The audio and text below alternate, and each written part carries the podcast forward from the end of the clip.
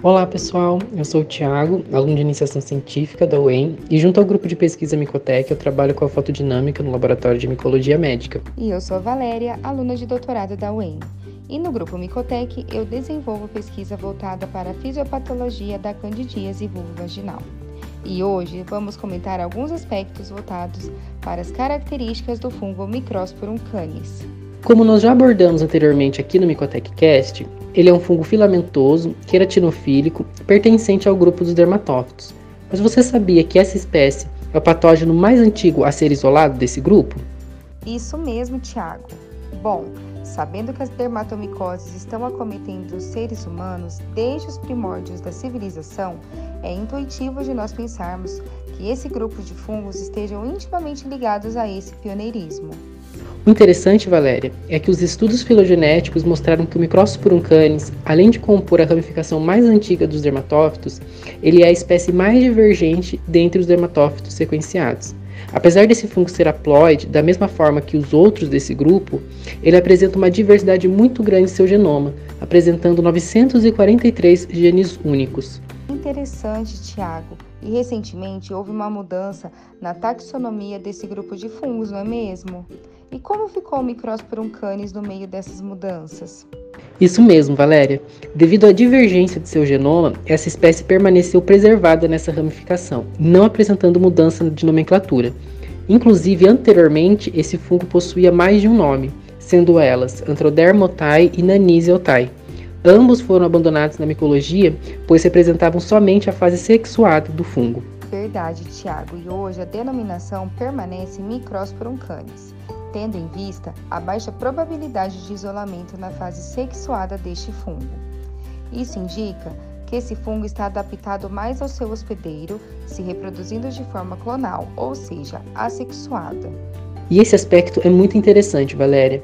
Apesar de ele ser um fungo zoofílico, que possui então como habitat os animais, e isso então indicar uma distância filogenética grande em relação ao ser humano, e aumentando assim dessa forma a probabilidade de realizar a reprodução sexuada, esse patógeno evoluiu a se adaptar ao seu hospedeiro primário, o que reflete a ausência de isolamento de um grupo de genes envolvidos na compatibilidade e que são necessários para a realização desse tipo de reprodução. Ainda, Tiago, é necessário ressaltar que para os dermatófitos esses genes de compatibilidade são classificados como alpha-box genes, também conhecido como Mating Type 1, e High Mobility Group, também conhecido como Mating Type 2.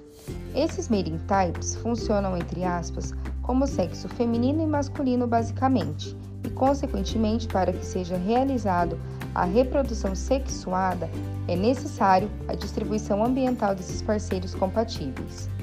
Hoje, para a espécie Microsporum canis, a ausência do isolamento do mating type 2 do fungo reflete a perda da realização desse tipo de reprodução e indica sua adaptação ao seu hospedeiro primário, que são os gatos. Bem lembrado, Valéria. E esse fungo é mais isolado de felinos do que de cães, apesar de sua nomenclatura sugerir o contrário. Isso indica que os animais domésticos podem ser portadores assintomáticos do fungo e atuarem como reservatórios para este, contribuindo para a infecção humana. No Brasil, essa espécie é responsável por quadros clínicos de pele e no couro cabeludo, e normalmente está associada a surtos devido à sua alta transmissibilidade. Esse fungo realmente é um universo à parte, principalmente quando pensamos que ele pode ocasionar diferentes quadros clínicos. E justamente, Valéria, essa capacidade está envolvida com o fato dele possuir uma grande quantidade de novas proteínas quinases, em torno de 30% a mais que os outros dermatófitos. Isso permite a ele uma maior flexibilidade de resposta aos desafios ambientais no local de infecção, favorecendo a sua instalação então no tecido.